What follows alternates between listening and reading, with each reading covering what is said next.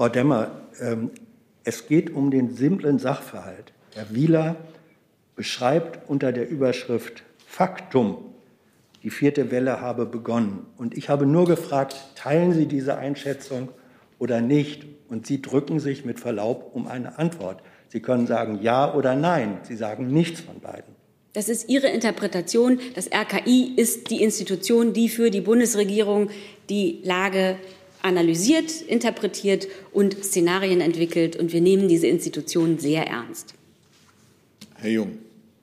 Sie nehmen diese Institution so ernst, dass Sie deren Fakten nicht öffentlich äh, bewerten möchten.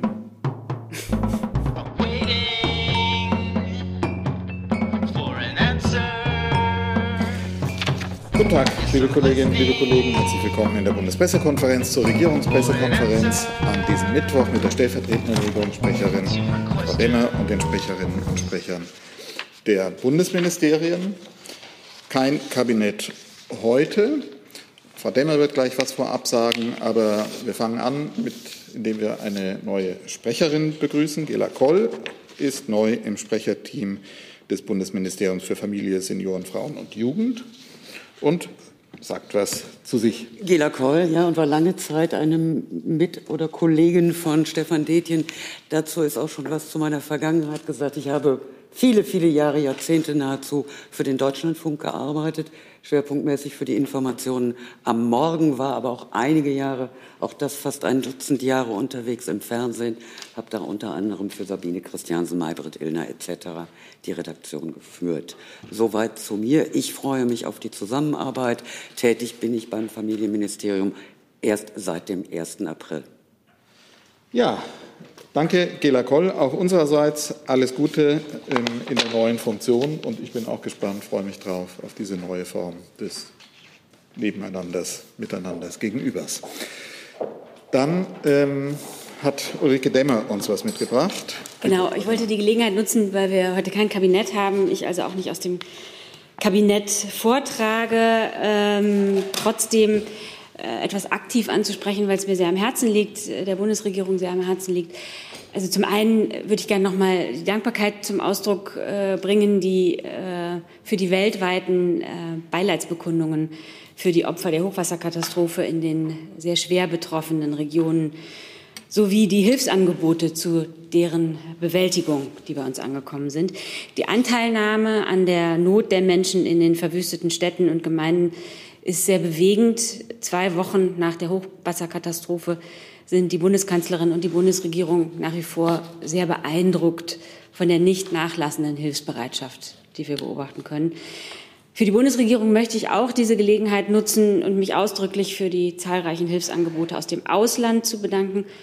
Besonders herausstellen möchte ich dabei hier die tatkräftige Hilfe aus Polen durch ein Feuerwehrteam ähm, mit über 150 Trocknungsgeräten wir freuen uns über diese Geste europäischer und nachbarschaftlicher Solidarität sehr. Bei den Betroffenen in NRW ist die Hilfe mehr als willkommen und mit großer Dankbarkeit angenommen worden. Und für die deutsch-polnischen Beziehungen ist das ein sehr schönes Zeichen. Was wir aber mit großer Besorgnis und auch Erschütterung, vor allem in den letzten Wochen unmittelbar nach der Hochwasserkatastrophe feststellen mussten, ist, dass es Menschen gibt, die diese Extremsituation nach einer solchen Hochwasserkatastrophe gezielt ausnutzen, indem sie Falschmeldungen und Desinformation verbreiten. Diese Menschen tragen dazu bei, die angespannte Situation und die ja völlig verständliche Verunsicherung der betroffenen Menschen zu verstärken und auszunutzen. Äh, hierzu gehören Menschen, die der Querdenkerszene zugerechnet werden können. Sie untergraben mit ihrem Handeln auch das Vertrauen in die vielen freiwilligen Helfer, die gemeinschaftliche Bewältigung der Lage und staatliches Handeln. Das halten wir für besonders niederträchtig und verwerflich und das verurteilen wir auf das Schärfste. Und da ist es gut, dass zum Beispiel die örtlich zuständigen Polizeibehörden ganz schnell auf solche Falschmeldungen reagieren in den sozialen Netzwerken ähm, und dort richtigstellen und auch widerlegen. Ähm, es gab auch eine breite Berichterstattung über das Phänomen. Ähm, das ist in diesem Fall auch eine beispiellose und sehr wichtige Reaktion gewesen. Also deswegen gilt weiterhin, Ähm, der Appell, also informieren Sie sich in, auf den offiziellen Webseiten der Behörden, achten Sie auf die staatlichen Informationsangebote. Die zuständigen Gemeinden und Städte informieren auf ihren Webseiten, auch auf ihre, über ihre autorisierten Social-Media-Kanäle über das aktuelle Einsatzgeschehen Geschehen und stellen Falschmeldungen über das Hochwasserkatastrophengebiet richtig. Und dann gibt es noch einen ganz konkreten Vorfall, den ich ansprechen möchte. Am vergangenen Wochenende äh, hat uns, haben uns Meldungen erreicht, dass THW-Helferinnen und Helfer beschimpft und mit Müll beworfen wurden. Das war leider nicht der erste Vorfall dieser Art. Ähm, wir tolerieren keine solchen Angriffe auf Helferinnen und Helfer und wir tolerieren auch nicht die Ausnutzung der Lage durch extreme Kräfte.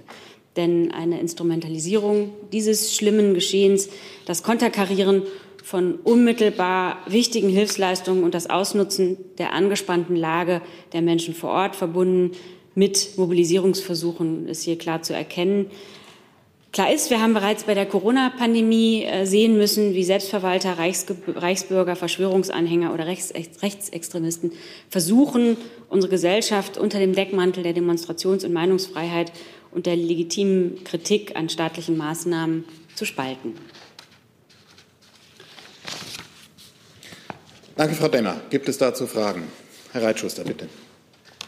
Ich äh, wollte Sie äh, fragen, inwieweit äh, sehen Sie da die Bundesregierung mit in der Verantwortung, dadurch, dass sie zum einen spaltet, wenn Sie hier solche Sachen sagen, und zum anderen, wie, welche konkreten Vorwürfe haben Sie bis über diesen THW-Fall hinaus, wo ja die Polizei zuerst dementiert hat? Ich kann Ihnen jetzt hier keine vollständige Liste äh, nennen, aber der, äh, es gibt, gab sehr viele Medienberichte auch äh, zu diesem Thema, aber wir leiten Ihnen da gerne auch noch was zu, äh, gegebenenfalls. Und äh, die Verantwortung der Bundesregierung sehe ich ganz klar hier und habe sie hier auch äh, quasi in meiner Rolle hier übernommen, darauf aufmerksam zu machen und äh, zu sensibilisieren für das Problem. Zusatz, bitte. Die Frage nach der Verantwortung war aber eine andere. Die Frage war dahingehend, inwieweit die Bundesregierung hier spaltet und zum Beispiel Auftritte wie auf der Bundespressekonferenz vor zwei Wochen, die auch international für Aufsehen sorgten, wo es keine Antworten gab, tragen die nicht dazu bei, dass die Leute dann empfänglich sind für das, was Sie Missbrauch nennen? Es wird Sie wenig überraschen, dass ich Ihre Interpretation jetzt nicht teile, sondern eben genau das, was ich gesagt habe, gerne noch mal wiederholen möchte.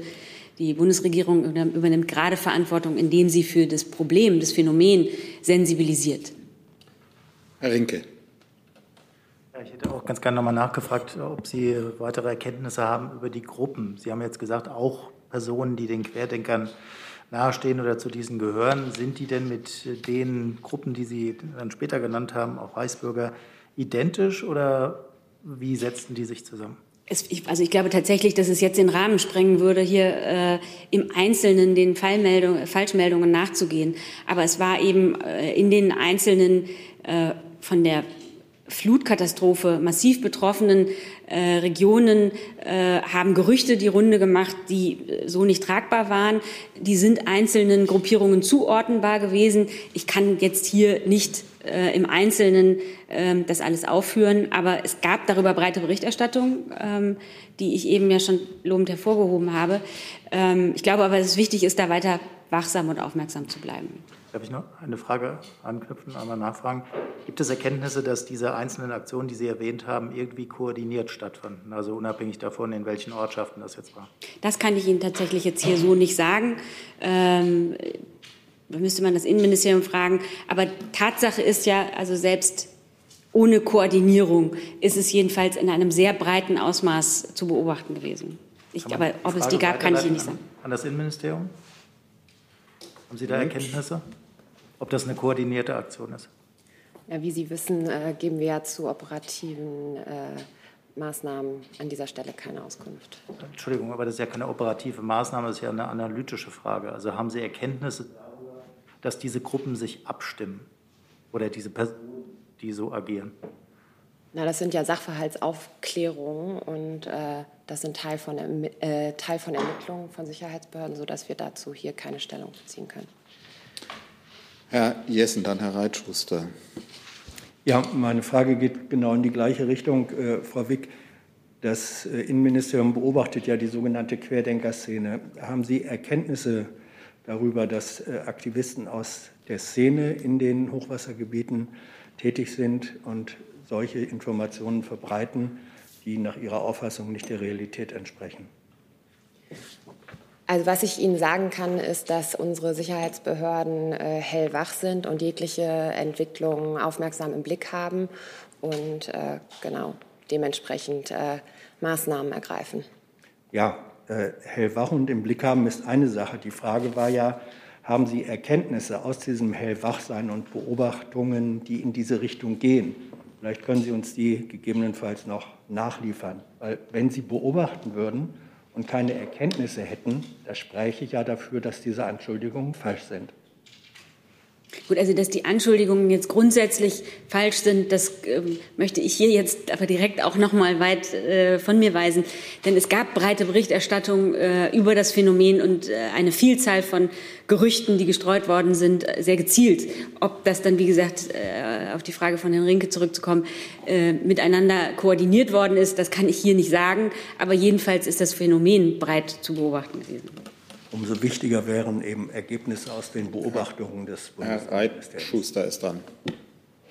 Frau Demmer, es war ja so, dass sich die äh, ersten Reaktionen, dass die nicht alle einwandfrei verliefen, dass es Probleme gab bei den Hilfsaktionen. Inwieweit sieht sich da die Regierung in der Lage, selbstkritisch zu sein und zu sagen, damit haben wir auch einen Raum geöffnet für das, was Sie selber als Manipulationen bezeichnen? Ich würde auch schon wieder den Zusammenhang, den Sie herstellen, so nicht machen. Selbstverständlich, und das haben wir hier auch äh, im Nachgang äh, der Aufarbeitung der Flutkatastrophe, äh, ist hier in der, nicht ich, durch mich persönlich, aber Sie haben das hier in der Regierungspressekonferenz äh, erörtert, ähm, dass es im Katastrophenschutz im konkreten Fall Defizite gegeben hat, die jetzt aufgearbeitet werden, die am Montag auch der Innenminister hat mit den äh, entsprechenden Gremien beraten, ähm, äh, kritisch analysiert werden und einer kritischen Analyse unterzogen werden müssen, ist selbstverständlich. Dass daraus aber ähm, sozusagen äh, die Flut an Gerüchten äh, entstanden sei, die ähm, Falschmeldungen produziert sind. Aufgrund dessen, das halte ich für eine ähm, äh, falsche Analyse. Zusatz, bitte. Die Falschmeldungen, die sagten Sie ja, die äh, werden Sie nachreichen, was Sie konkret meinen. Aber warum jetzt der Fokus auf einigen wenigen? Ich glaube ehrlich gesagt, Herr Reitschuster. Darf, darf ich zu Ende mhm. fragen? Auf einigen wenigen, die das missbrauchen und nicht auf den eigenen Fehlern der Regierung und darauf, was man machen kann. Frau Baerbeck hatte ja eine ganze Pressekonferenz, wo sie nur über Vorschläge redete und Sie gehen jetzt nur auf die Querdenker ein. Danke. Erstens bin ich nicht nur darauf eingegangen, sondern habe auf das Phänomen als solches hingewiesen. Und letztlich ist in öffentlichen Quellen zugänglich, äh, welche Gerüchte in den Tagen nach der Flut gestreut worden sind. Nachlesbar. So, damit kommen wir zu weiteren Themen. Und the floor is yours. Beginnen wir da. Rinke, Reitschuster, wir machen dann weiter. Jeder kommt dran. Bitte, Moment. Jetzt ist es das Richtige. Jetzt. Ja, eine Frage an die Bundesregierung bzw. vielleicht das Bundesinnenministerium. Gibt es einen konkreten Zeitplan für die erweiterten Testregelungen von Urlaubsrückkehrern? Äh, der bayerische Ministerpräsident hat gesagt, es gebe eine Zusage der Bundesregierung, das werde am 1. August in Kraft treten. Ist das realistisch? Das ist der Sonntag. Also ich äh, kann Ihnen von hier aus jetzt äh, jedenfalls auch noch mal bestätigen, dass es eine vorgezogene Ministerpräsidentenkonferenz geben wird am 10. August. Ähm, dies, das Thema der Reiserückkehrer gehört naturgemäß auch zu, den, zu der Themenliste, die da zu behandeln äh, sein wird, neben äh, dem Impfen und dem allgemeinen der allgemeinen Frage, wie gehen wir mit den steigenden Infektionszahlen um. Alles, was vorher schon äh, geklärt werden kann, äh, wird selbstverständlich geklärt. Jedenfalls ist das auch äh, ein Thema, äh, was zur Klärung ansteht, selbstverständlich. Zusatz, wenn Sie auf den 10. August verweisen, dann heißt das, dass bei den Testregelungen vor dem 10. August nichts passiert? Nein, ich, ich, da haben Sie nicht genau zugehört. Ich habe ja gesagt, bei allem, was an Fragen vorher geklärt werden kann, äh, die jetzt im Gespräch sind, also die, die, die Vorbereitung für die MPK läuft ja, die Themen werden jetzt schon diskutiert, alles, was im Vorfeld geklärt werden kann, äh, je schneller, desto besser. Ich kann Ihnen nur jetzt keine Termine nennen, außer den 10., der festgezogen ist. Und das gehört selbstverständlich zu den Themen, die derzeit besprochen werden. Bitte, ja. Also Minister Spahn hat ja hier vor genau einer Woche schon deutlich gemacht, dass er die Testpflicht möglichst schnell ausweiten möchte. Das heißt, dass alle Einreisenden dann nachweisen müssten, dass sie geimpft, genesen oder getestet sind. Wenn es nach dem BMG ginge, dann würde das längst gelten. Äh, wenn es jetzt Anfang August wird, dann äh, können wir das nur begrüßen. Aber wie ich gestern schon mehrfach auf Anfrage mitgeteilt habe, die Abstimmungen dazu in der Bundesregierung dauern im Moment noch an. Dazu Frau Dudin, Herr Fried, Kollege hier, Herr Rinke. Bitte. Frau, Frau Demmer, äh, zur Bund-Länder-Runde wird es denn da auch um die Hochwasserhilfen gehen? Das ist eine MPK, die jetzt äh, zu Corona geplant ist. Äh, Sie wissen, auch diese Themen sind, äh, sind große Themen, die zu besprechen sind. Ob da am Rande möglicherweise noch was anderes eine Rolle spielt, aber die auf der Themenplanung sozusagen stehen die von mir äh, avisierten Themen wie Reiserückkehrer impfen und der Umgang mit den aktuell steigenden Zahlen. Und für, die, für die, äh, den Umgang mit ähm, der Flut und den Geldern ist ja ein Staatssekretärsausschuss eingerichtet worden, der gestern äh, das erste Mal getagt hat ähm, und äh, sich jetzt ja regelmäßig äh, treffen wird und da sicherlich auch Ergebnisse produziert werden. Herr Fried. Äh, Frau Demmer und Frau Naue, äh, es gibt jetzt eine gewisse Diskrepanz zwischen dem, was Sie hier sagen und dem, was Herr Ministerpräsident Söder gestern in den Tagesthemen insbesondere von sich gegeben hat. Er hat ja gesagt, dass der Bund, ich habe jetzt das genaue Verb nicht im Kopf, aber er hat den Eindruck erweckt, dass der Bund zugesichert hat, dass diese zusätzlichen Tests für alle einreisenden Rückkehrer ab dem 1. August in Kraft treten sollen und das hätte der Bund zugesichert. Können Sie das hier bestätigen oder nicht? Der Bund, da gibt es ja nicht so wahnsinnig viele Möglichkeiten, wer das sein könnte. Also wie Frau Nauber hier gesagt hat, dazu laufen Gespräche und sobald diese Gespräche ein Ergebnis gezeitigt haben, halten wir sie auf dem Laufenden. Zusatz heißt das, dass der Söder etwas voreilig war mit der Festlegung auf den 1. August? Wie Sie die Äußerung interpretieren, überlassen wir hier ganz grundsätzlich Ihnen. Aber Stand der Dinge ist, es gibt äh, ein laufenden Abstimmungsprozess innerhalb der Bundesregierung äh, und ähm, über das Ergebnis werden wir Sie ganz bestimmt sofort auf dem Laufenden halten. Dann bitte in die Mitte. Moment. Welche Bedenken gibt es denn noch in der Bundesregierung? Das wäre jetzt wahrscheinlich BMJV.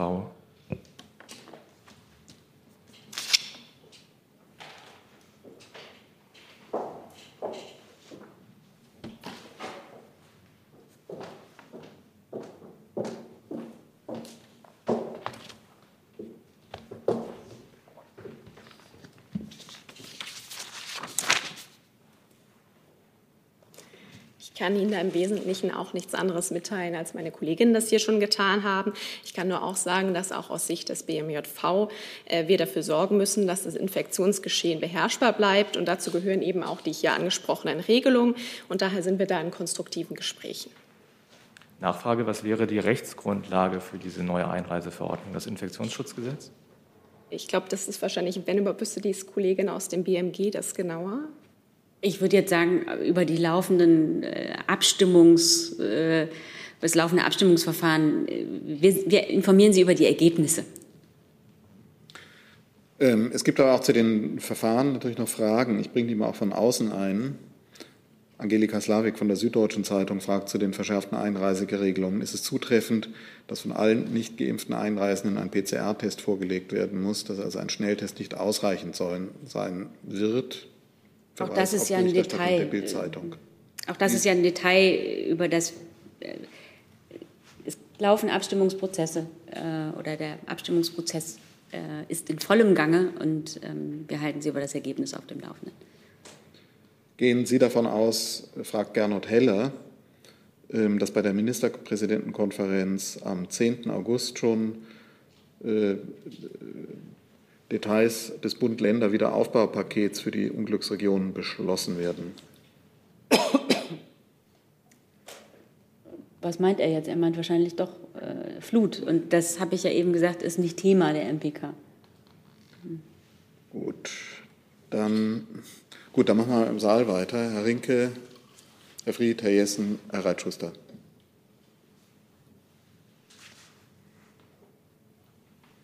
Frau Demmer, nochmal die Frage, es geht wieder um die Einreiseverordnung. Was ist denn der Wunsch der Bundeskanzlerin? Können Sie das sagen? Denn Herr Söder hat ja äh, nicht ganz so unrecht darauf hingewiesen, dass es kein Detail ist, ähm, am 1. August zu starten, weil bereits einige Bundesländer mit ihren Ferien durch sind. Das heißt, die Zahl der Rückkehrer natürlich jetzt schon massiv steigt.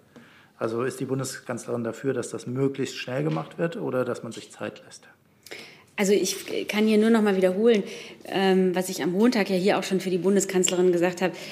Also die aktuelle Lage ähm, bietet trotz der ja in absoluten Zahlen noch niedrigen Inzidenz äh, durchaus Anlass zur Sorge. Die Fallzahlen steigen, der R-Faktor ist konstant über eins. Ähm, und das bedeutet, dass wir uns natürlich zeitnah überlegen müssen, wie wir mit diesen steigenden Zahlen umgehen ähm, wollen. Und äh, da ist selbstverständlich, äh, arbeitet die gesamte Bundesregierung äh, mit voller Kraft äh, und zügig daran, Lösungen dafür zu finden. Aber der, der einzige konkrete Termin, den ich Ihnen jetzt hier heute nennen kann, ist, wie gesagt, der der MPK. Alles, was vorher äh, geregelt ist, äh, darüber halten wir Sie auf dem Laufenden. Aber jetzt mal die Fragen zusammenfassend, wenn ich nochmal nachfragen darf. Ich verstehe nicht so richtig, woran es noch hakt, wenn man sich in der Bundesregierung doch einig scheint. Sie haben eben gesagt, die gesamte Bundesregierung, äh, dass man handeln muss. Also woran hakt es dann? Also das sind Sie ja gewöhnt, dass wir hier grundsätzlich über das die Details der äh, Abstimmungsgespräche keine Auskunft geben. Das tut mir total leid, aber ähm, das Einzige, was ich Ihnen versichern kann, ist, dass die gesamte Bundesregierung selbstverständlich mit voller Kraft an einer Lösung arbeitet. Und das haben Sie ja jetzt auch von den beteiligten Ressorts hier gehört. Herr Fried. Frau Demmer, um ehrlich zu sein, verstehe ich nicht ganz, warum das jetzt eigentlich wieder so übers Knie gebrochen werden muss. Es tritt jetzt die Entwicklung ein, mit der alle gerechnet haben, außer offensichtlich die Bundesregierung, weil sie sich erst jetzt Sorgen macht. Eine Entwicklung, die wir im letzten Sommer schon hatten, eine Entwicklung, die sich jetzt wiederholt. Äh, haben Sie nicht die Sorge, dass das einen verheerenden Eindruck macht, dass äh, die Bundesregierung jetzt mit Mühe irgendwie auf die Schnelle wieder eine verschärfte Einreiseverordnung machen muss und das nicht äh, langfristig vorbereitet worden ist und dass der Ministerpräsident von Bayern sich wieder aufspielen kann als derjenige, der alle vor sich hertreibt? Also ich würde mir Ihre Formulierung ähm, übers Kniebrechen schon nicht zu eigen machen und letztlich auch nicht Ihre Interpretation, sondern die Pandemie war immer eine dynamische Lage, auf die wir ähm, reagiert haben. Äh, die Pandemie bedeutet Leben in der Lage und ähm, selbstverständlich hat die Bundesregierung und die Bundeskanzlerin äh, ja die aktuelle Lage immer im Blick äh, und äh, ich würde auch nicht sagen, dass wir die Bundesregierung unvorbereitet getroffen wird, sondern letztlich äh, einfach versucht und das in der Vergangenheit ja auch sehr erfolgreich umgesetzt hat. Denn wenn man sich ähm, anguckt, wie Deutschland im, im, internationalen Vergleich, im Vergleich mit seinen Nachbarn durch die Pandemie äh, gekommen ist, hat es ja gut funktioniert. Ähm, äh, und so handeln wir jetzt auch weiter und fortgesetzt, immer der dynamischen Lage folgend. Herr Jessen, dann Herr Reitschuster. Frau Demmer, gegebenenfalls Frau Nauber, auch im Hinblick auf die Ministerpräsidentenkonferenz. Die Staatskanzleien haben vor wenigen Tagen eine Art Brandbrief von Herrn Wieler vom RKI erhalten, äh, den Sie kennen dürften. Ähm, darin sagt er zum einen, äh, die vierte Welle habe bereits begonnen und zum Zweiten Ziel sei eine Impfquote zwischen 85 und 90 Prozent. Teilen Sie die Einschätzung und teilen Sie die Zieldaten?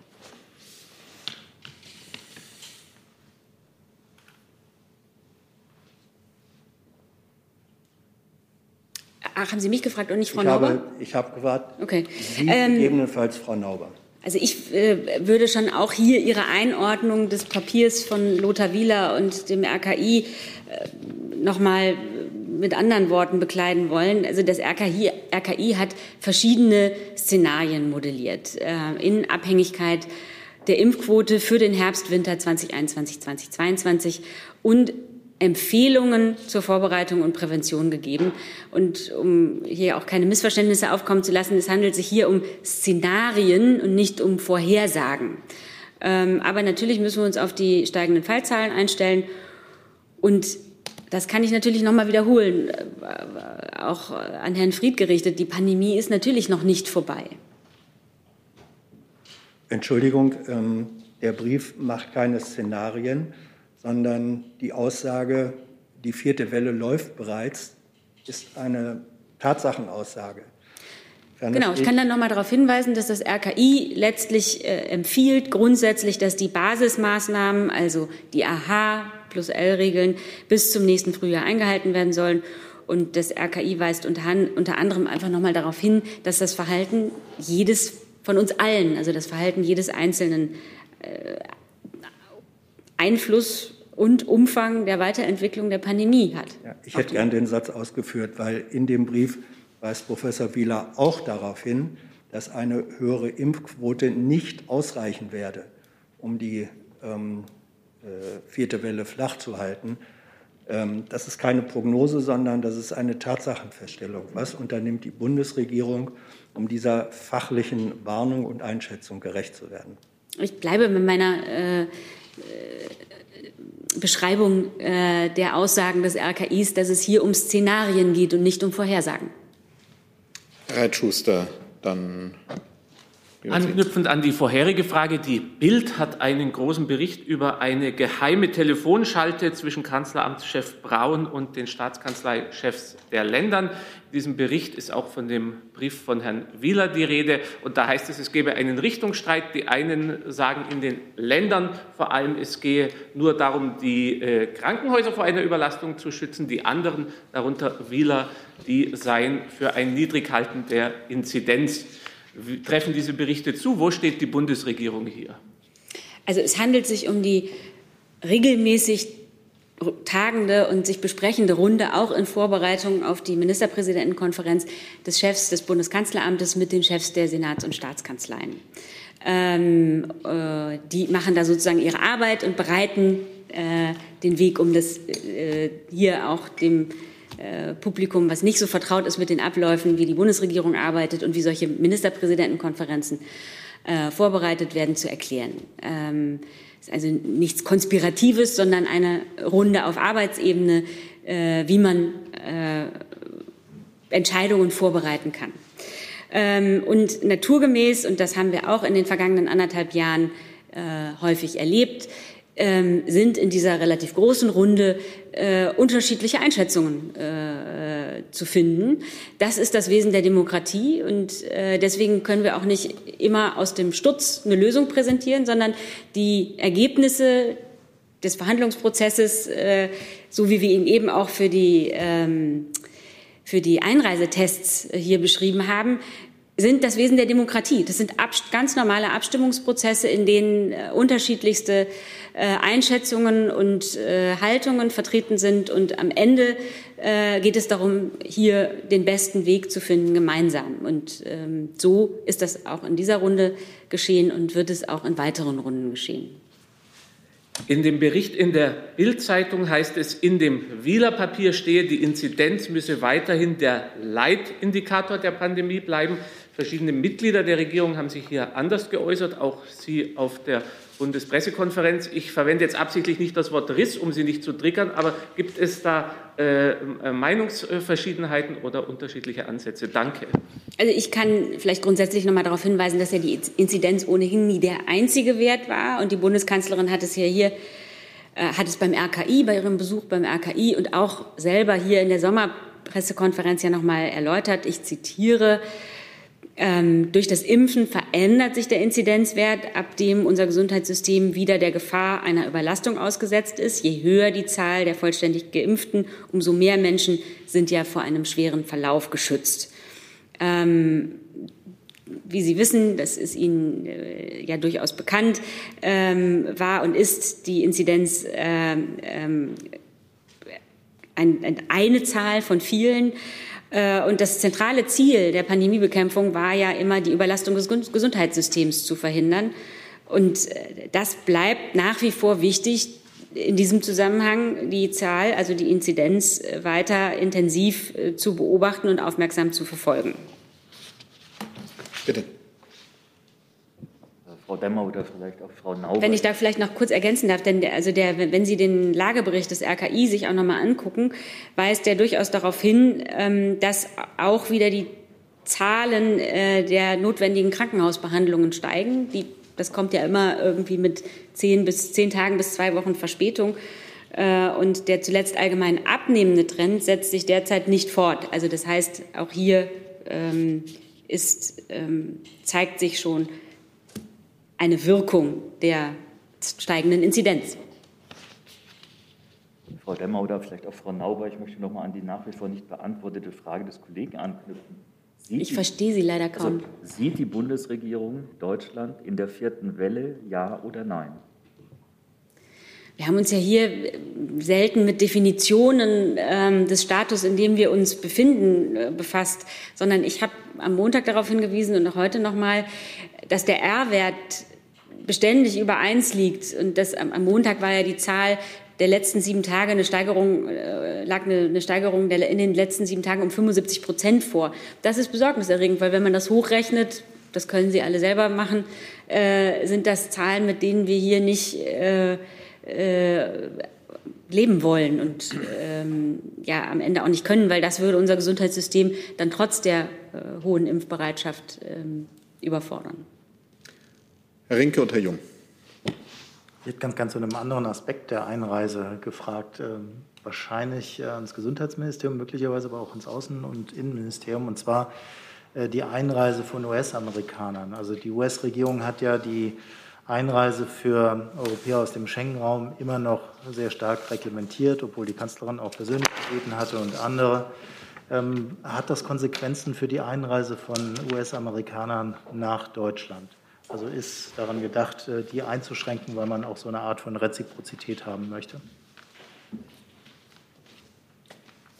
Also mir ist im Moment nicht bekannt, dass sich auf EU-Ebene an den bisherigen Einreiseregelungen auch für Amerikaner etwas ändern soll. Wenn es dazu Beratungen gibt oder ich da was nachreichen könnte, mache ich das natürlich gern. Darf ich kurz nachfragen? Es kann ja auch theoretisch Deutschland äh, eine Höherstufung der USA als Risikogebiet oder Hochrisikogebiet äh, einführen, weil die Zahlen dort sehr stark steigen. Ist das geplant? Also die Bundesregierung stimmt sich ja in dem Ressortkreis über zutreffende Maßnahmen und Einstufungen ab. Ähm, die, die, Ergebnisse werden immer wöchentlich veröffentlicht. Ich kann hier jetzt aber auch nicht aus diesen vertraulichen Beratungen berichten und auch nicht dazu, dass ähm, die USA da im Moment ähm, im Fokus stünde. Herr Jung. Frau Demmer, als die dritte Welle begonnen hat, hat Herr Seibert hier gesessen und uns auch gesagt, dass die dritte Welle begonnen hat. Sie hatten darauf hingewiesen, dass wir den Lagebericht uns nochmal angucken sollen. Da steht auf Seite zwei Fakten und die aktuelle Lage. Hier geht es um Tatsachen. Sie sprechen davon, dass es um ein Szenario oder Szenarien geht oder unterschiedliche Einschätzungen. Wir sprechen von Fakten und die Fakten laut RKI sind, dass die vierte Welle begonnen hat. Entweder leugnen Sie das hier, dass die vierte Welle begonnen hat, oder Sie äh, widersprechen dem RKI. Was ist es denn jetzt?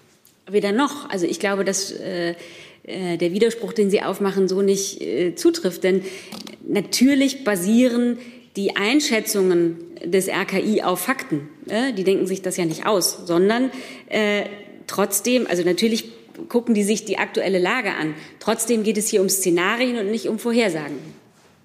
Es geht um Szenarien im weiteren Verlauf des Papiers. Genau. Es geht zu Beginn um die aktuelle Lage und die Fakten in genau. dieser Pandemie. Und das wieder, da widersprechen Sie immer noch, beziehungsweise wollen nicht anerkennen, dass die vierte Welle begonnen hat, wenn ich Sie richtig verstehe. Und darum frage ich, ich, ich äh, habe keine weiteren Fragen mehr, Sie, Frau Dämmer, aber Frau Nauber. Moment, aber da fühle ich mich, äh, wenn ich das direkt sagen darf, äh, äh missverstanden.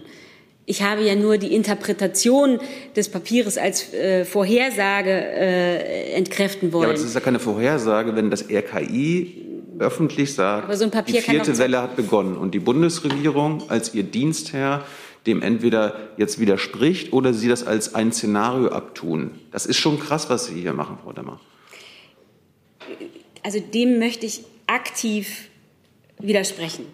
so ein Papier, äh, über das wir hier sprechen, was ja jetzt auch nicht alle vorliegen haben, kann ja einen Faktenteil enthalten und dennoch Szenarien besprechen und nicht eine äh, Vorhersage sein, weil auch das RKI kann ja nicht in die Glaskugel blicken. Und insofern möchte ich hier auch äh, darüber nochmal Klarheit herstellen.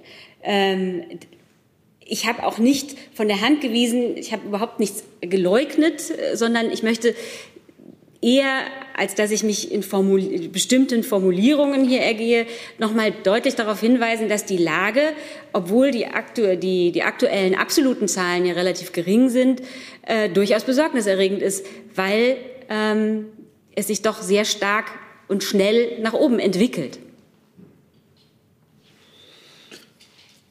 Herr Frau Nauber, Sie waren noch angesprochen. Äh, ja, ich habe dem nichts hinzuzufügen und ich sehe hier auch überhaupt keinen Widerspruch. Also der Lagebericht des RKI, äh, dem können Sie entnehmen, dass seit Anfang Juli ein Anstieg der Fallzahlen äh, zu beobachten ist, dass sich der zwischen Ende April und Ende Juni zu beobachtende Rückgang nicht weiter fortsetzt, sich die Infektionen also äh, wieder ähm, stärker in Deutschland ausbreiten. Und ähm, ich habe vorhin schon auf die Pressekonferenz äh, verwiesen, die der Minister hier letzte Woche zusammen mit Minister Seehofer gegeben hat. Und da hat er sich ja auch noch mal ausführlich zu den Inzidenzen geäußert und hat noch mal betont, dass wir jetzt im Juli durch unser Verhalten beeinflussen, wie die Situation im Herbst aussieht. Herr Reitschuster. Eine Frage an Frau Nauber und zwar Gibraltar ist Impfweltmeister, fast 100 Prozent geimpft, nach der Statistik über 100, aber das sind andere Dinge. Man hat gleichzeitig eine Inzidenz von über 600 im Moment. Beobachtet die Bundesregierung das und wie wertet sie das? Danke. Also ich wüsste nicht, dass wir hier bisher ähm, die Situation in anderen Ländern bewertet hätten. Das würde ich auch jetzt nicht tun.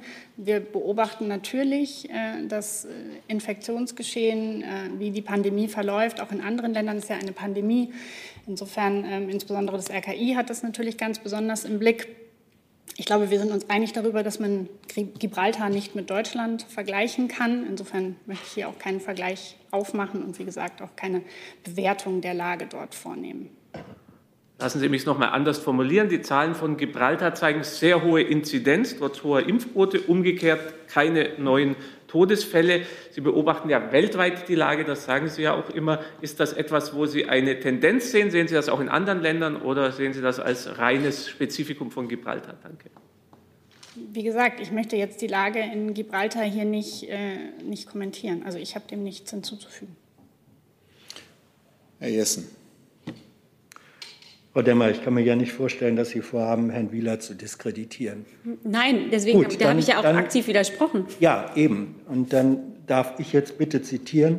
Das Papier von Herrn Wieler ist überschrieben Fakten zu Covid-19. Und neun Zeilen unter dieser Überschrift Fakten steht der Satz, die vierte Welle hat begonnen. Das ist keine Prognose, das ist kein Szenario aus Sicht des RKI-Chefs ist es ein Fakt, ein Faktum, dass die vierte Welle begonnen hat. Ich warte immer noch auf die Antwort, teilt die Bundesregierung diese Auffassung, dass es ein Fakt ist, dass die vierte Welle begonnen hat oder nicht? Ich würde die RKI-Interpretation jetzt hier so für sich stehen lassen wollen, ohne sie in irgendeiner Form zu diskreditieren, sondern möchte bei meinen Worten bleiben. Und das würde mich total freuen, wenn Sie wahrnehmen würden, dass ich ja hier an dieser Stelle sehr wohl große Besorgnis geäußert habe über die Entwicklung. Trotzdem ist es kein Widerspruch zwischen Fakten und dass im Ergebnis auch das RKI und äh, äh, Herr Wieler von Szenarien sprechen äh, und nicht von Vorhersagen. Denn Nein. wie Frau Nauber ja gesagt hat, ähm, können wir ja alle das Ergebnis und die Entwicklung der Zahlen mit beeinflussen durch unser Verhalten. Frau Demmer, ähm, es geht um den simplen Sachverhalt. Herr Wieler beschreibt unter der Überschrift Faktum, die vierte Welle habe begonnen. Und ich habe nur gefragt, teilen Sie diese Einschätzung oder nicht? Und Sie drücken sich mit Verlaub um eine Antwort. Sie können sagen Ja oder Nein. Sie sagen nichts von beiden. Das ist Ihre Interpretation. Das RKI ist die Institution, die für die Bundesregierung die Lage analysiert, interpretiert und Szenarien entwickelt. Und wir nehmen diese Institution sehr ernst. Herr Jung. Sie nehmen diese Institution so ernst, dass Sie deren Fakten nicht öffentlich äh, bewerten möchten. Doch, das habe ich hier getan, glaube ich. Ich habe hier eine Bewertung vorgenommen. Und äh, was ist die Bewertung zu dem Fakt, dass die vierte Welle begonnen hat? Meine Bewertung ist, dass wir die Entwicklung mit großer Sorge betrachten und deswegen arbeitet die gesamte Bundesregierung äh, gemeinsam mit den Landesregierungen daran, äh, wie man jetzt weiter vorgehen soll. So, jetzt gibt es eine Frage, ähm, die den Fokus etwas verändert von außen. Thema Impfstoffe global. Ulrike Schäffer vom Publikforum fragt Frau Nauber, das Bundesgesundheitsministerium hat eine Anfrage des Landratsamts Pfaffenhofen, überschüssigen Impfstoff nach Namibia abzugeben, abgelehnt, weil die Hersteller sich im Vertrag eine Zustimmung für solche Lieferungen zugesichert haben. Was steht genau in den Verträgen? Werden Gespräche mit den Herstellern geführt, um eine Zustimmung zur Weitergabe zu erhalten? Mit welchem Ergebnis? Also zu diesem Einzelfall würde ich gerne darum bitten, die Anfrage bilateral zu stellen. Das kann ich jetzt von hier aus nicht beantworten. Herr Rinke. Frau Nauber, darf ich dabei gleich anknüpfen? Können Sie uns einen Zeitplan sagen, wann denn eigentlich die ähm, Impfdosenspenden, die die Bundesregierung angekündigt hatte, jetzt beginnen? Und äh, ist jetzt klar, welche Länder welche Dosen auf bilateralen Weg bekommen? Also ähm, ich glaube, wir haben ja schon öfter gesagt, dass das im August beginnen soll. Es gab ja auch noch mal einen größeren Bericht des Bundesgesundheitsministers dazu. Ähm, welche Länder jetzt da konkret im Blick sind, muss ich schauen, ob, ob wir das jetzt schon nachliefern können. Gucke ich mir gerne an. Also das wäre nett, äh, dann auch mit den gehörigen, dazugehörigen Impfdosen. Weil es wurden ja schon einige genannt, 1,5 Millionen für die Ukraine zum Beispiel. Aber da das jetzt schon wieder zwei Wochen her ist, äh, hat sich das ja wahrscheinlich konkretisiert. Ich schaue es mir gerne an, ja. Gut, dann wechseln wir die Themen an der Stelle. Ähm, und ich bringe mal von außen ein. Thomas Nehls fragt ans BMW, ans Bundesministerium für Wirtschaft, in Sachen Pegasus sind im Ministerium inzwischen Kooperationen des israelischen Spionageprodukteherstellers NOS bekannt. Was gedenkt man inzwischen generell zur Verhinderung solcher Spähgeräteexporte in autoritäre Länder beizutragen, so wie es auch die Bundeskanzlerin in ihrer Sommer-PK indirekt angeregt hat? Ich weise mal darauf hin, dass das in der letzten Regierungspressekonferenz schon Thema war. Genau, dem habe ich jetzt auch nichts hinzuzufügen, auch aus Sicht des BMWI nichts. Ähm, dann gibt es eine Frage von.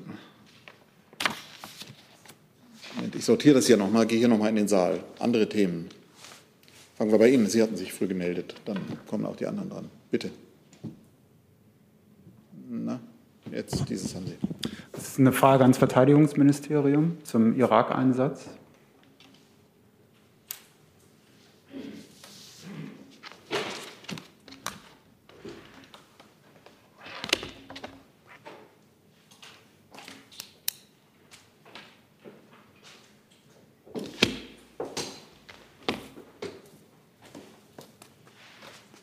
Kollatz, ich würde gerne wissen, nach der Ankündigung von US-Präsident Biden, den Kampfeinsatz im Irak zu beenden, was ja vielleicht keinen Einfluss auf die Truppenstärke haben wird, da es vielleicht in eine Ausbildungsmission überführt wird, wenn ich das richtig verstanden habe.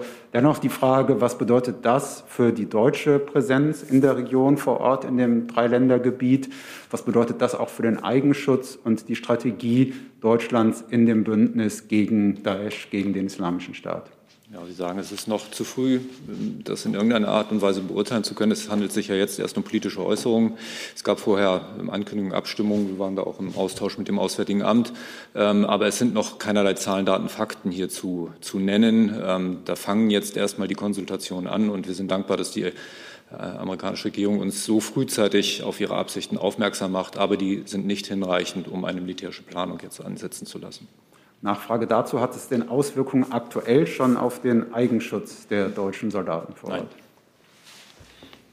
Politisch kann ich vielleicht anfügen, dass das ja Teil eines längerfristig angelegten strategischen Dialogs zwischen den USA und der irakischen Seite ist und dass auch beide Seiten entsprechend auch jetzt diese politische Ankündigung deutlich gemacht haben, dass amerikanische Unterstützung im Irak ähm, auch im Bereich der Ausbildung zum Beispiel weiter, weiter gewünscht wird und auch weiter erfolgen wird.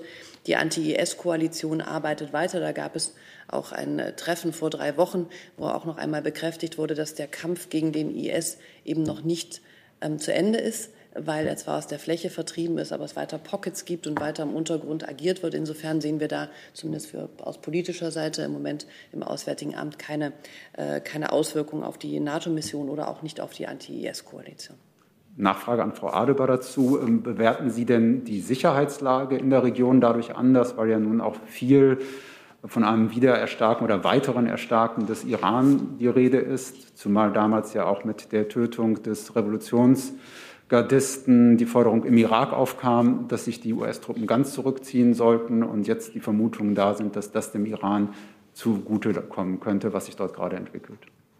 Also im Moment, nach dem, was wir bisher wissen dazu, der das BMVG gerade ausgeführt, sehen wir da, haben wir keinen Anlass ähm, dazu zu denken, dass sich die Sicherheitslage durch diese Ankündigung entscheidend verändern würde. Sicher sind da auch die, die Details und die weiteren Informationen der nächsten Woche noch mal eine ähm, Quelle, die äh, anhand derer dann das man bewerten muss. Herr Jung. Ja, Lernfrage. Ist die Bundeswehr fähig, ohne die amerikanische Präsenz im Irak dort eigenständig zu agieren, auszubilden und ihrem ähm, Auftrag nachzukommen? Ja, wie Sie wissen, gehen wir in unseren Einsätzen immer im Verbund mit ähm, anderen Nationen vor. Ähm, heutzutage ist keine Nation alleine in der Lage oder politisch willens, so etwas zu stemmen. Deswegen hängt es von den Einzelheiten ähm, der, der Abzugsmodalitäten ab, wie wir unsere Aufträge gestalten. Und so wie Frau Adebar das eben gesagt hat, ist es A zu früh und derzeit gehen wir allein aus den Ankündigungen von keiner Änderung der Lage aus. Und ähm, Lernfrage, laufen aktuell immer noch ähm, zum Beispiel Luftangriffe der Anti-ISIS-Koalition gegen Daesh in der Region? wenn ja, wie ist die Bundeswehr aktuell beteiligt durch sogenannte Aufklärungsflüge? Wenn Sie uns da Zahlen liefern? Sie kennen ja unsere, unsere Aufstellung für die Unterstützung ähm, unserer Koalitionspartner. Wir betanken. Ähm, zu den einzelnen operativen äh, Details müssen Sie die jeweiligen Partner befragen. Aber Sie haben uns hier in der Vergangenheit, hier in der Bundespressekonferenz immer wieder Auskunft gegeben, wie zum Beispiel die Zahl der äh, Betankungen mhm. äh, zum Beispiel dieses Jahr gelaufen ist. Können Sie uns dafür aktuelle Zahlen liefern? Für die Betankungen habe ich keine aktuellen Zahlen vorliegen. Falls die ermittelt worden sind, kann ich die gerne nachreichen. Danke. Dazu noch eine Frage.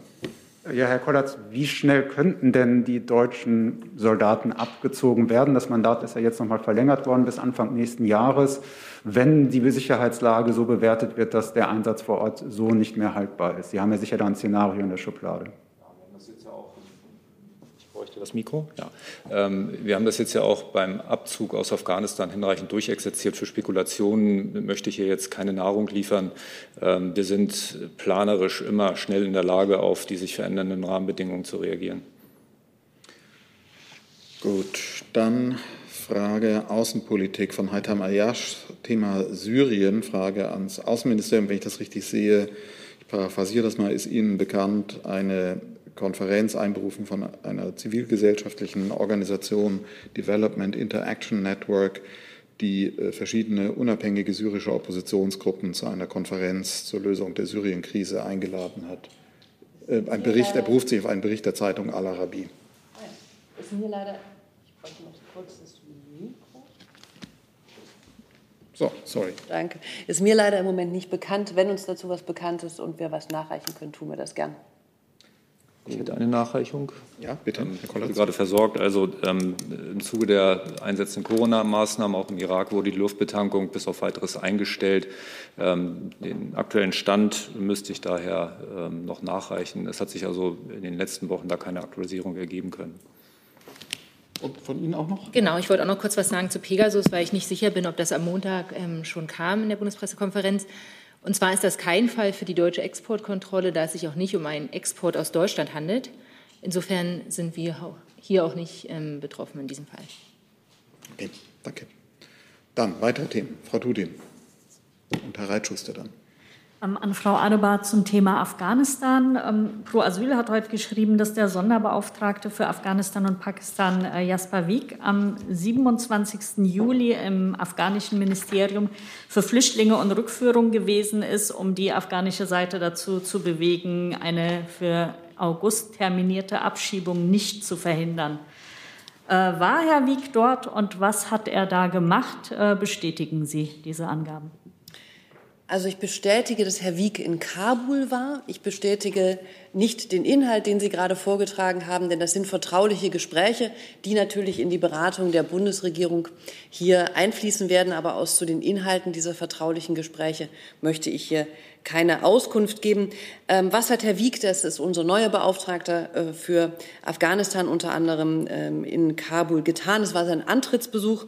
Er hat dort Gespräche mit Staatspräsident Khani, Außenminister Atma, Migrationsminister Achlaki, dem nationalen Sicherheitsberater Mohib, dem Vorsitzenden des Hohen Friedensrates Abdullah und Ex-Präsident Karzai sowie Vertreterinnen und Vertreter der Zivilgesellschaft geführt. Die Agenda, das kann ich Ihnen grundsätzlich sagen, war ganz breit. Das waren die Themen des Fortgangs der äh, Verhandlungen in Doha, der Friedensgespräche mit den Taliban, der, die Frage der fortgesetzten Unterstützung Deutschlands für Afghanistan. Natürlich ging es auch um die aktuelle Lage und es ging eben darum, wie Deutschland auch Afghanistan auf seinem Weg weiter ähm, bilateral und in internationalen Foren unterstützen kann. Kurz Nachfrage. Hat sich denn die Haltung der Bundesregierung, was Abschiebungen betrifft und die Einschätzung der Lage geändert? Davon kann ich hier im Moment nichts berichten. Dazu die Nachfrage von Herrn Jessen? Äh, Oder ist ein anderes Afghanistan-Rückführung. Ja. Wozu? Mhm. Äh, Frau Adebar, können Sie uns sagen, ob das äh, IOM-Büro in Massar inzwischen geöffnet hat äh, oder nicht? Das stand beim letzten Mal ja immer noch offen. Und äh, Frau Wick, vor dem Hintergrund, auch dass die Bundeskanzlerin in ihrer Pressekonferenz äh, hier gesagt hat, sie werbe dafür, sozusagen Rückführungsregelungen noch großzügiger zu handhaben. Gibt es da neuere Überlegungen in Bezug auf die Erstattung der Reisekosten?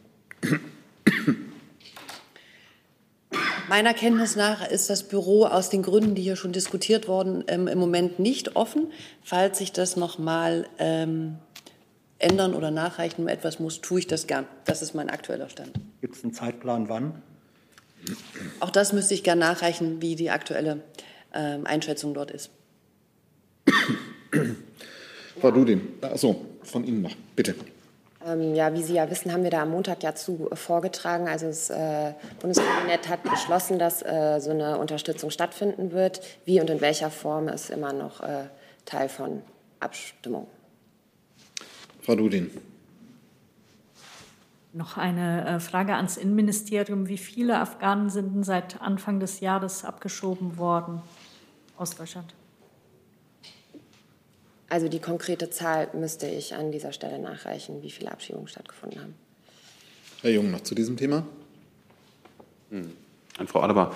Äh, das AA hat angekündigt, dass bis Ende Juli der neue Asyllagebericht in Sachen Afghanistan rauskommt, beziehungsweise an die entsprechenden Stellen gehen soll. Ist das schon passiert? Wir haben heute den 28. Juli oder passiert das jetzt in den nächsten drei Tagen? Ich glaube, dazu hat Herr Burger Mitte Juli ausführlich vorgetragen, denn wir haben ihn am 15. Juli vorgelegt.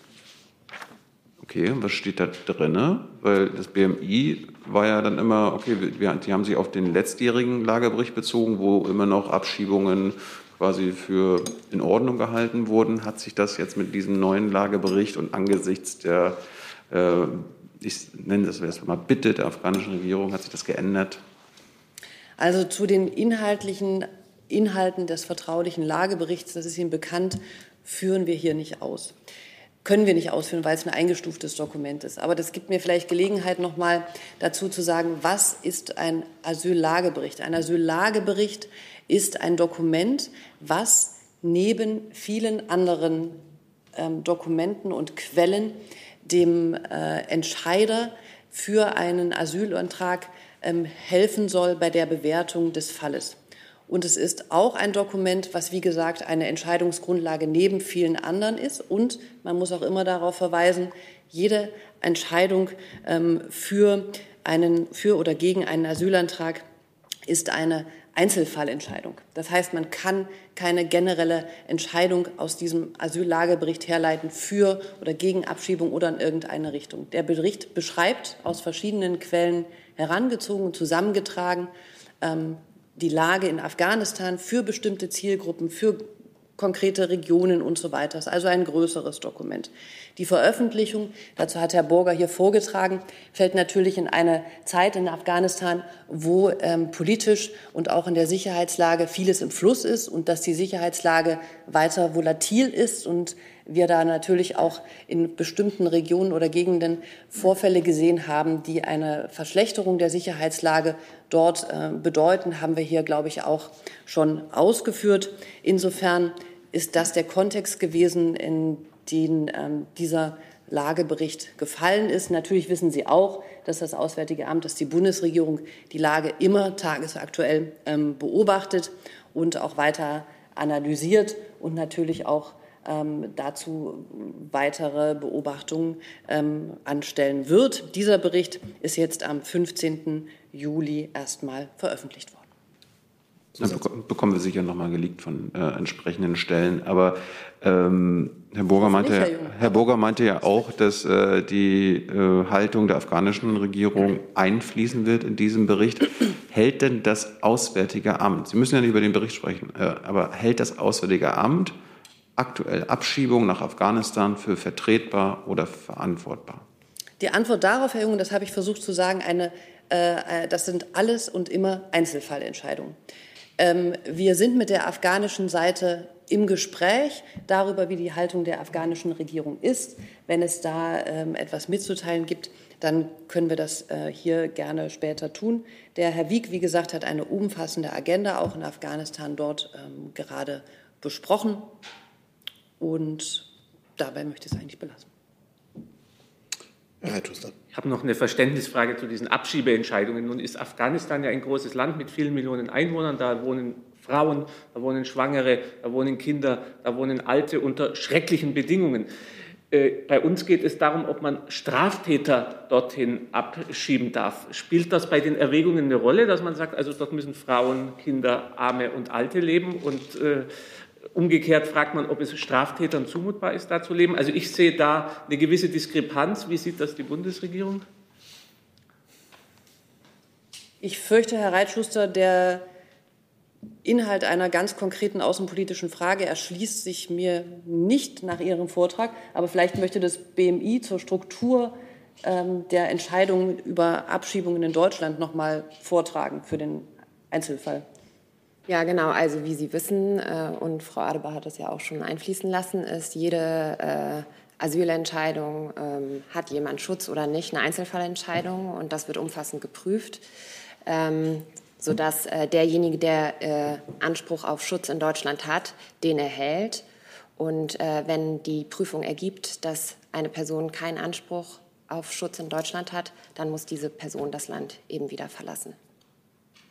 Lassen Sie mich noch mal kurz die Frage konkretisieren. Es geht ja um die Zumutbarkeit im konkreten Fall. Also der Vorwurf ist ja, das ist nicht zumutbar. Und die Frage ist, ist das zumutbar bei jemand, der ausreisepflichtig wäre? Um die anderen geht es ja nicht. Und bei dieser Zumutbarkeitsentscheidung spielt da auch eine Rolle, dass man sich anschaut, wie leben normale Bürger in diesem Land. Danke. Also unser Asylrecht basiert eben auf einer Einzelfallentscheidung, einer Einzelfallprüfung. Das heißt, es geht dabei nicht um äh, die von Ihnen äh, angedeuteten Zumutbarkeiten, sondern es geht um den konkreten Einzelfall. Hat jemand äh, einen Anspruch, in Deutschland zu bleiben oder hat er das nicht? Aber den hat er nicht mehr, wenn er abgelehnt ist. Es geht ja um die Abgelehnten nur. Um Straftäter. Es geht ja im konkreten Fall nur um Straftäter. Also ganz grundsätzlich, wenn äh, der, also die, die Asylprüfung ergibt, dass jemand keinen Anspruch darauf hat, in Deutschland zu bleiben, dann muss er Deutschland verlassen. So, noch eine Frage zu dem Thema. Dann habe ich noch ähm, zwei Fragen von außen. Und mit Blick auf die Zeit nähern wir uns dann auch dem Ende der Pressekonferenz. Bitte. Ja, Frau Adeban, nun ist dieser jüngste Asyllagebericht für Afghanistan ja auf dem Stand vor dem Abzug der internationalen Truppen. Äh, wird denn da schnell eine Aktualisierung erfolgen? Wann wäre das vorstellbar? Also vielleicht zur Genese eines solchen Lageberichts. Der wird turnusmäßig einmal im Jahr vorgelegt. Dieser ist jetzt ähm, aktualisiert worden. Darin ähm, sind natürlich Studien und Inhalte eingeflossen, die noch aktuell sind, die aus den vergangenen Monaten sind. Darin sind aber auch ganz aktuelle Informationen eingeflossen ähm, und ähm, auch, ähm, ich darf ja hier aus den Inhalten nicht zitieren, aber auch ganz aktuelle Informationen, die den aktuellen Stand im Juli eben äh, betreffen. Wir das Auswärtige Amt, und das war in der Vergangenheit zu verschiedenen Ländern, wo so ein Bericht vorgelegt wird, wir aktualisieren so einen Lagebericht auch dann und wann ad hoc. Und natürlich ist uns auch klar, dass Afghanistan ein Land ist, wo im Moment sehr, sehr viel passiert, wo die Lage volatil ist, wo wir eben weiter schauen müssen, wie sich das, ähm, das Taliban-Verhalten, die Sicherheitslage, die Friedensverhandlungen in Doha, auch der politische Teil ist ein großer Lagebericht, wie sich das entwickelt. Und wenn nötig, ist es natürlich eine Möglichkeit, einen solchen Bericht zu aktualisieren. Ja. So, wir haben noch eine Nachreichung vom Innenministerium. Ich weiß nicht, ob zu dem Thema. So, dann habe ich noch zwei Fragen eben schon notiert zu anderen Themen und wie gesagt zwei Fragen von außen. Bitte. Äh, Im Jahr 2021 wurden 167 Personen nach Afghanistan zurückgeführt. Dann ist das beantwortet. Herr Reitschuster. Noch mal eine Frage zum Wochenende in Berlin. Christopher Street Day. Äh, Verletzung der Hygieneregeln in Kassel Demonstration verboten unter Verweis darauf, dass es Verstöße gab. Beim Christopher Street Day gab es die Verstöße auch vor einem Jahr. Kritiker sagen zwei Klassendemonstrationsrecht. Wie sehen Sie das, Frau Demmer und Frau Wick als Verfassungsministerium? Danke. Wir haben ja, glaube ich, schon in der letzten Regierungspressekonferenz äh, diese Interpretation deutlich zurückgewiesen. Aber Entscheidungen zu einer Versammlung im Einzelfall, sowohl zur Frage ihrer Durchführung auch wie die Frage des Verlaufs, sind Gefahrenabwehr äh, für die örtlich zuständigen äh, Landesbehörden. Deswegen kann sich die Bundesregierung zu den konkreten Fällen nicht äußern. Ähm, das gilt natürlich auch für die Frage, ob nach den Infektionsschutzverordnungen der jeweiligen Länder äh, die für die Versammlung getroffen werden, ähm, das sind, die unterscheiden sich ja auch im Einzelfall. Das ist dann eben auch für die Umstände relevant, wenn es um die Rechtfertigung für die Auflösung einer Versammlung seitens der Polizei geht. Aber ich würde schon gerne sehr deutlich klarstellen, dass für die Durchsetzung der geltenden Verordnungen, so unterschiedlich sie auch sein mögen, im Hinblick auf die Versammlungen oder Demonstrationen natürlich nicht mit zweierlei Maß gemessen wird. Weitere Aussagen dazu? Nein. Bitte. Frage ans Verkehrsministerium hätte ich noch.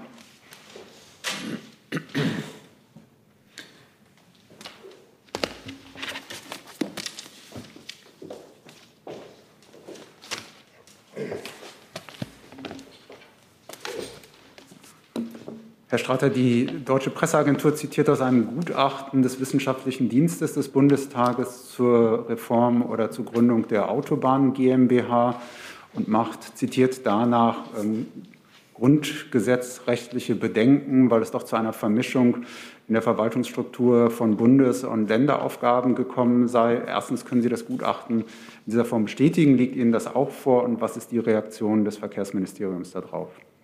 Ja, es handelt sich um ein Gutachten des Wissenschaftlichen Dienstes des Bundestages. Ähm, äh, und das nochmal äh, kurz äh, zur Einordnung. Es handelt sich um eine nicht abschließende allgemeine Einschätzung mit Blick auf die Kooperationsvereinbarungen, die die Autobahn GmbH mit den Ländern zu bestimmten Unterstützungsleistungen getroffen hat. Der wissenschaftliche Dienst hat selber festgestellt, eine vollumfängliche Beurteilung der verfassungsrechtlichen Zulässigkeit der einzelnen Kooperationsvereinbarungen kann nicht erfolgen. Warum? Ähm, schlichtweg, der wissenschaftliche Dienst hat sich die Kooperationsvereinbarung gar nicht im Detail angesehen. Gleichwohl äh, zu den grundsätzlichen Aussagen, wir teilen die, Aus, äh, die Einschätzung des wissenschaftlichen Dienstes nicht. Ähm, was ich zu den Kooperationsvereinbarungen sagen kann zwischen der Autobahn GmbH und den Ländern, äh, Ziel ist eine gegenseitige punktuelle, befristete Unterstützung der Länder bei bestimmten Aufgaben, äh, zum Beispiel im Bereich der IT. Die Zuständigkeiten und Befugnisse bleiben entsprechend den gesetzlichen Vorgaben eindeutig zugeordnet, äh, nämlich die Verantwortung für diese entsprechenden Aufgaben, für die hier Unterstützung vereinbart wird, liegt seit dem 01.01.2021 ganz klar bei der Autobahn GmbH. Hoheitliche Aufgaben werden durch die Kooperationsvereinbarung nicht übertragen. Nachfrage dazu. Die Kritik an einer Mischstruktur, die gibt es ja schon länger, im Grunde seit Gründung der Autobahn GmbH. Auch wenn Sie jetzt in diesem konkreten Fall das Gutachten des wissenschaftlichen Dienstes so nicht teilen, sehen Sie noch Handlungsbedarf, um die Entflechtung deut deutlicher zu machen? Also ich sagte ja gerade, äh, es gibt ganz klar den entsprechenden Vorgaben hier äh, Zuständigkeiten, die sind ganz klar zugeordnet. Ähm, insofern teilen wir diese Kritik äh, nicht. Und äh, nochmal mit Blick auf diese äh, Aufgaben, die hier, äh, die, wo, hier, wo hier Unterstützung ähm, vereinbart worden, das sind punktuelle, befristete Unterstützungsleistungen. Insofern können wir die Kritik nicht teilen. Also kein Handlungsbedarf. Gut, dann zwei Fragen von außen noch. Florian Warwick von RT Deutsch verweist auf die Entscheidung des Bundesverfassungsgerichts zur Zulassung der DKP zur Bundestagswahl und darauf, dass der Bundeswahlleiter ähm, der DKP vorher ihren Status als politische Partei aberkannt und sie deswegen nicht zugelassen hat. Er fragt, hat die Kanzlerin vor diesem Hintergrund noch Vertrauen in das Agieren des Bundeswahlleiters? Ähm, wir haben die Entscheidung zur Kenntnis genommen äh, und kommentieren die selbstverständlich nicht aus Respekt vor äh, unserer Justiz und dem Bundeswahlleiter. Letzte Frage von Thomas Nehls.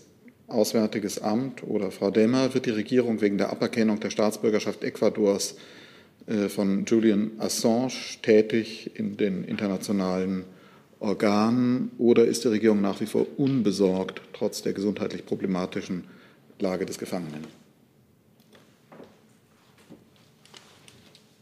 Also wir haben die Entwicklung und diese Entscheidung zur Kenntnis Jetzt fehlt mir noch das. Wir haben die Entscheidung ähm, zur Kenntnis genommen. Das ist eine Entscheidung eines ecuadorianischen Gerichts, die wir an dieser Stelle nicht ähm, kommentieren oder bewerten. Danke. Damit sind wir am Ende der Regierungspressekonferenz. Wir sehen uns in dieser Runde wieder am Montag. Dankeschön.